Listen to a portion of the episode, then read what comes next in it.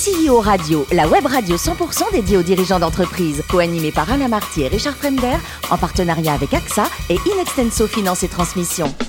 Bonjour à toutes et à tous, bienvenue à bord de CEO Radio. Vous êtes plus de 38 000 dirigeants d'entreprise abonnés à nos podcasts et on vous remercie d'être toujours plus nombreux à nous écouter chaque semaine. Vous pouvez bien sûr réagir sur les réseaux sociaux et notre compte Twitter, CEO Radio, du bas, TV à mes côtés pour co-animer cette émission. Yann Jaffrezou, directeur de la gestion privée directe d'AXA France. Bonjour Yann. Bonjour Alain. Et Nicolas Durivo, directeur associé d'Inexenso Finance. Bonjour Nicolas. Bonjour Alain. Alors euh, aujourd'hui on a le plaisir recevoir Alexandra François Kixac, qui est présidente de AFC Promotion. Bonjour Alexandra. Bonjour Alain. Alors racontez-nous, vous êtes diplômé de Subdeco Pau et vous avez commencé votre carrière au soleil hein, sur la côte d'Azur avant d'ouvrir une agence à, Toulouse, immobilière, hein, à Bordeaux, à Montpellier, puis à Paris. un mot sur votre parcours?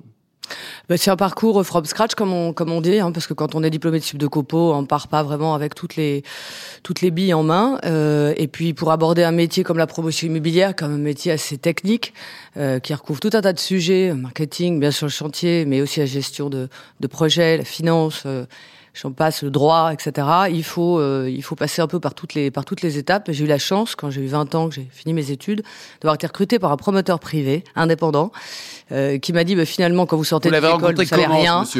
C'était le papa d'une de mes amies de Subdeco. D'accord. Et il m'a dit, quand vous sortez de l'école, finalement, vous... Euh, petites ou grandes écoles, c'est rien faire. Moi, je vais t'apprendre un métier, tu vas venir avec moi, c'était sur, euh, on était à Pau, bien sûr, et on m'a dit, on va partir sur la Côte d'Azur, on va créer une, une, boîte de promotion immobilière. Et j'ai commencé comme ça. J'ai, grâce à lui, appris toutes les, toutes les étapes de ce métier, toutes les facettes. Et ensuite, il m'a permis d'être associé et puis progressivement, euh, de vous développer, d'être indépendante et de développer, bien sûr. 2011, donc c'est la création de cette marque, un AFC Promotion. On comprend ce que ça veut dire, l'acronyme. Euh, pourquoi? Donc, le métier aujourd'hui, c'est quoi, Alexandra? Le métier de promoteur immobilier, c'est un métier, parce que tout le monde croit le comprendre, mais personne ne le connaît vraiment, c'est un métier qui commence par le développement foncier, l'acquisition foncière de terrain à bâtir, qui se poursuit en, imaginant un projet, en, essayant de trouver un équilibre économique pour faire soit de l'habitat, soit du tertiaire, soit de la logistique. Chez AFC Promotion, on est spécialisé en habitat résidentiel et en commerce et services de proximité. Et, euh, et, donc, à ce, à ce titre, il faut développer un projet, s'entourer d'équipes pluridisciplinaires, notamment des architectes, mais aussi beaucoup de bureaux d'études, bâtir un projet, le déposer, l'obtenir, ce qui est vraiment une comment dire, une grande difficulté depuis quelques années d'obtenir les permis de construire Parce que c'est l'acceptabilité par les, par les élus locaux, par les citoyens dont on parle. Hein. tous ces maires verts qui fleurissent en France, c'est bien pour vous, c'est compliqué? Bah, Ces maires verts, ils, ont une conscience écologique comme on a tous, donc ils n'ont pas euh, forcément, euh, euh, comment dire, ce, ce, à avoir le, le logement dans le nez. Euh, simplement, on assimile beaucoup trop euh, sobriété et non-construction. Euh, être sobre, ça ne veut pas dire ne pas construire. D'ailleurs, je rappelle qu'on fait du logement du logement neuf, on construit sur, euh, on construit, donc on vend sur plan, et, et, donc on crée, on fabrique la ville durable. Et on n'a pas évidemment tous les problématiques de l'ancien, par exemple, où il faut dépenser euh, des milliards d'euros pour rénover et arriver avec un parc au niveau. Donc on a. vous travaillez en, France, Alexandra. Vous avez, vous avez une zone de chalandise. Vous travaillez sur oui, quelle région? bah depuis 25 ans, j'ai ouvert à Toulouse, à Bordeaux, à Montpellier, que j'ai refermé une quinzaine d'années après, au Pays Basque en 2010 quand on a changé la, la marque, qui s'appelle AFC Promotion Plus Belle Ville, et à Paris en 2017, et tout récemment il y a trois mois à Lille. À Lille Voilà. vous nourrissez beaucoup d'ambition chez les C'est une région euh, très intéressante que j'affectionne. AFC Promotion travaille pas uniquement dans les métropoles, mais, mais essentiellement aussi fait de l'aménagement du territoire. Donc s'éloigne des métropoles pour aller travailler dans des secteurs qui sont plus ruraux, qui sont plus périurbains, comme on appelle dans notre jargon, et où l'on trouve beaucoup de besoins, où nos concitoyens ont besoin de se loger. Et euh, on fait beaucoup de résidences seniors, par exemple, en, eh format participatif. C'est euh, prometteur. Voilà, c'est important de dire qu'il faut aussi s'intéresser à des populations assez spécifiques. Chez nous, c'est les jeunes et les seniors, essentiellement et, euh, et qui ont besoin d'accompagnement, qui ont besoin de logements particuliers, euh, d'une attention particulière. Et c'est le sujet aussi beaucoup de l'inclusion et du logement abordable. Alexandra, vous avez été aussi présidente de la Fédération nationale des promoteurs immobiliers. C'était une belle aventure? Ça a été une magnifique aventure. J'étais juste vice-présidente pendant quelques années. Auparavant, j'avais monté les observatoires du logement en France pendant une dizaine d'années pour la Fédération des promoteurs. Donc j'ai toujours un parcours assez militant, trouvé un peu de sens collectif à ce travail et à ce métier qui est un métier vraiment d'indépendant et de gens très autonomes, d'entrepreneurs assez durs parce que euh, les soucis font qu'on s'endurcit beaucoup. Euh, et quand mes, mes pères, mes, mes confrères euh, m'ont élu à la tête de la présidence, c'était en 2015, j'ai fait deux mandats, donc pendant six ans. C'était absolument passionnant. Pourquoi? Parce que ça donne accès vraiment à, euh, à, la, à la, gouvernance de, ce, de cette activité qui se fait dans les ministères quand même essentiellement, Absolument. qui se fait pas que dans les territoires auprès de nos élus locaux. On est encore très centralisé, on est encore euh, vraiment dans des décisions d'aménagement du territoire et des décisions également fiscales, euh, financières qui se prennent au plus haut niveau. Et j'ai eu un tout petit peu égoïstement la, la, le sentiment d'avoir bougé les lignes, d'avoir essayé de rénover l'image d'un métier qui est très méconnu, qui est très malmené.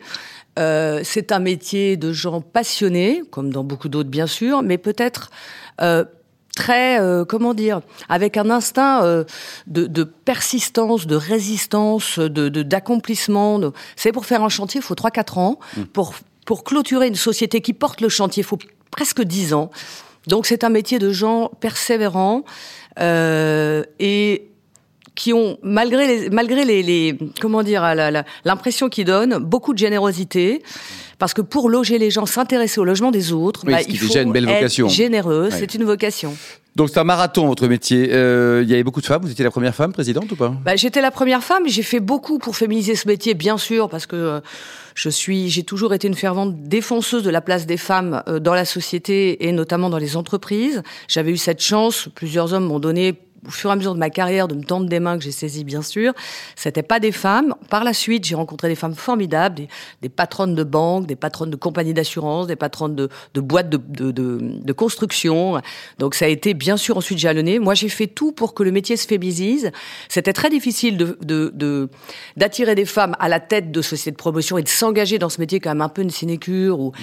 il faut un peu aussi être capable hein. d'avoir quelqu'un chez soi qui, qui, qui aide à l'équilibre familial. Mais, euh, mais j'avoue que euh, on a beaucoup féminisé les métiers de responsable de programme, chef de projet, euh, et puis bien sûr toutes les fonctions de tête support, hein, euh, que ce soit les fonctions de, de, direction marketing, de direction juridique. on a beaucoup de femmes. Moi, ma, la femme dans ma boîte, on est une quarantaine. On fait à peu près 60 millions de chiffre d'affaires. C'est une femme, c'est une jeune DG que j'ai, qui a 34 ans, brillante, qui vient de la finance d'ailleurs, qui a faim, et qui avait envie de de, de faire un de construire, de, de participer à la production d'un ouvrage de quelque chose qui a un, un, début, un milieu, une fin. Et je crois que c'est ce qui est passionnant dans ce métier, c'est que c'est concret. Nicolas, qui oui. est concret. Vous êtes concret, vous aussi, Nicolas hein? Oui, ben moi, j'ai je, je, l'impression que pour se faire ce métier, il faut beaucoup d'argent au départ. Comment vous avez fait? Vous avez fait appel à des investisseurs Vous êtes débrouillé tout seul Le loto. Alors, le moi, loto. j'avais pas un rond. Euh, j'avais pas un rond du tout, du tout. Mes parents n'en avaient pas plus que moi. Et donc, euh, j'ai eu la chance, j'ai démarré salarié. J'ai gravi les échelons. J'ai essayé de persuader que j'étais la, bonne personne et j'ai eu la chance d'arriver dans une boîte où les trois associés étaient arrivés à l'âge de la, de la retraite finalement et avaient besoin de passer l'entreprise. Et à l'époque, donc c'était pas me rajeunir, mais enfin j'ai démarré en 89, donc euh, quand j'ai eu l'occasion d'être associé, c'était en 97.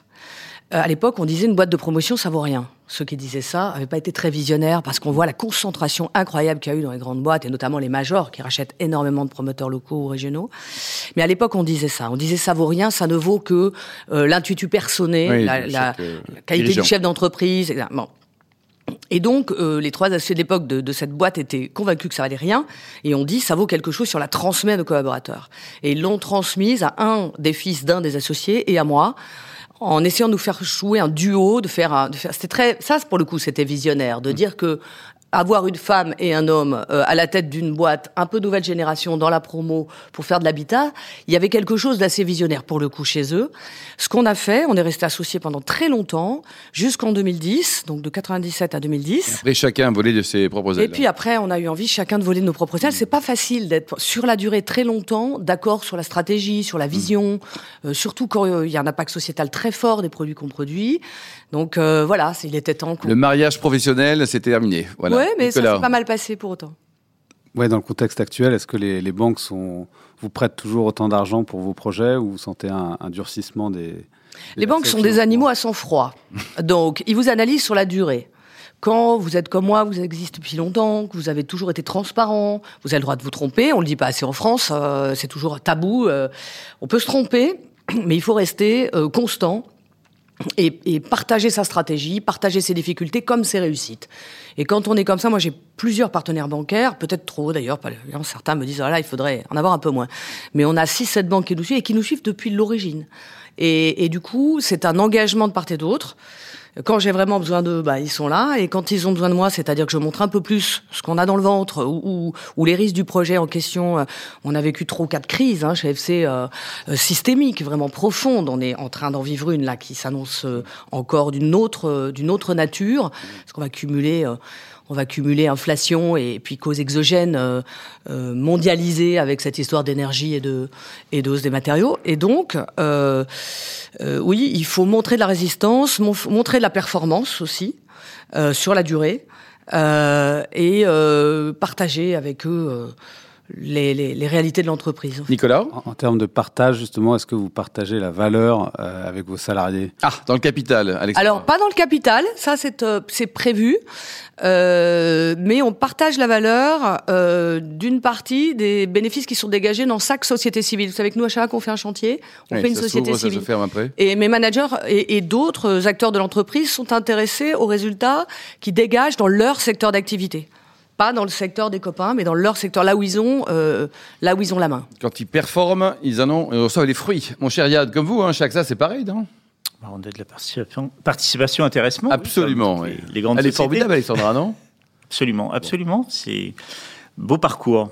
Vous parliez tout à l'heure des délais euh, très longs pour obtenir un, permis de construire. Et justement, aujourd'hui, quelle est la plus grosse difficulté pour un promoteur C'est trouver le terrain et, obtenir ce permis de construire, ou alors faire face à l'évolution de plus en plus rapide de- des réglementations et des normes?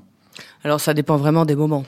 Pendant le Covid, je vous aurais dit, la plus grande difficulté, c'est de signer les actes de nos clients, parce qu'on n'avait pas de solution digitale avec les notaires et qu'on n'était Oui. pas en capacité de signer. Donc ça, ça a été, un- j'étais encore présidente de la Fédé à ce moment-là. Ce qui est dingue. Ça a hein. été euh, un combat, et le garde des Sceaux nous a beaucoup aidé, et la- la- le président à l'époque de la, de- du notariat aussi. On a tout fait, on y est parvenu pour voir si... Euh, avant le Covid, je vous aurais dit, c'est trouver des terrains. Trouver des terrains à bâtir à un prix normal, à un prix euh, accessible. Euh, des corrects. de tout temps, ou en tout cas depuis, depuis plus de dix ans, je vous dis, c'est ce sujet d'acceptabilité, c'est-à-dire d'ennoblir l'acte de bâtir, de le partager, euh, l'acceptabilité par les citoyens, personne n'a envie d'avoir un chantier à côté de chez soi, ça embête tout le monde, mais en même temps, on peut pas refuser que les autres arrivent parce qu'on vous cache le soleil. Donc une espèce aussi de problématique, euh, euh, comment dire, humaine, humaniste, euh, qui a plus euh, beaucoup chez nous, et ça pose quand même aussi d'autres questions. Et euh, en ce moment, euh, j'ai envie de vous dire, le plus difficile, ce qu'on appelle les mises au point. Les mises au point, c'est une fois que vous avez trouvé le terrain, que vous avez déposé le permis, que vous l'avez obtenu, il vous faut faire l'appel d'offres.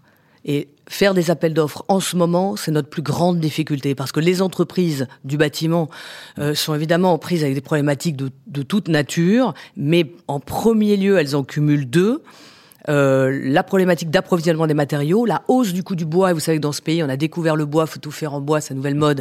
Enfin, il n'y a pas de filière qui est structurée, il n'y a rien, faut l'importer, ça coûte euh, la peau des. Quand il voilà. a, ils brûlent. Donc c'est un problème et, et donc euh, ce, ce, ce- et puis elle cumule un autre un autre un autre point très grave pour la pour beaucoup d'entreprises du bâtiment qui sont vraiment des entreprises qui font pas appel beaucoup à la à l'industrialisation, à la fabrication, etc. et qui sont encore à mano pour beaucoup d'entre elles, c'est le coût de Et le coût de l'énergie, je discutais avec le grand patron d'une boîte de parquet que je que je citerai pas, mais euh, ce monsieur, une grosse boîte nationale, a fait passer l'intégralité de ses équipes de jour en équipe de nuit, tout simplement pour pas avoir à, à, à, à payer le tarif jour d'électricité. Euh, ils font du parquet et le coût aujourd'hui euh, de, de, de, de l'énergie, la hausse du coût de l'énergie euh, suite Ouais, aux, colossal, aux annonces du gouvernement, etc., c'est 4 euros du mètre carré pour les promoteurs. Donc imaginez pour le client final le, le- le- la répercussion et l'impact important que ça. final.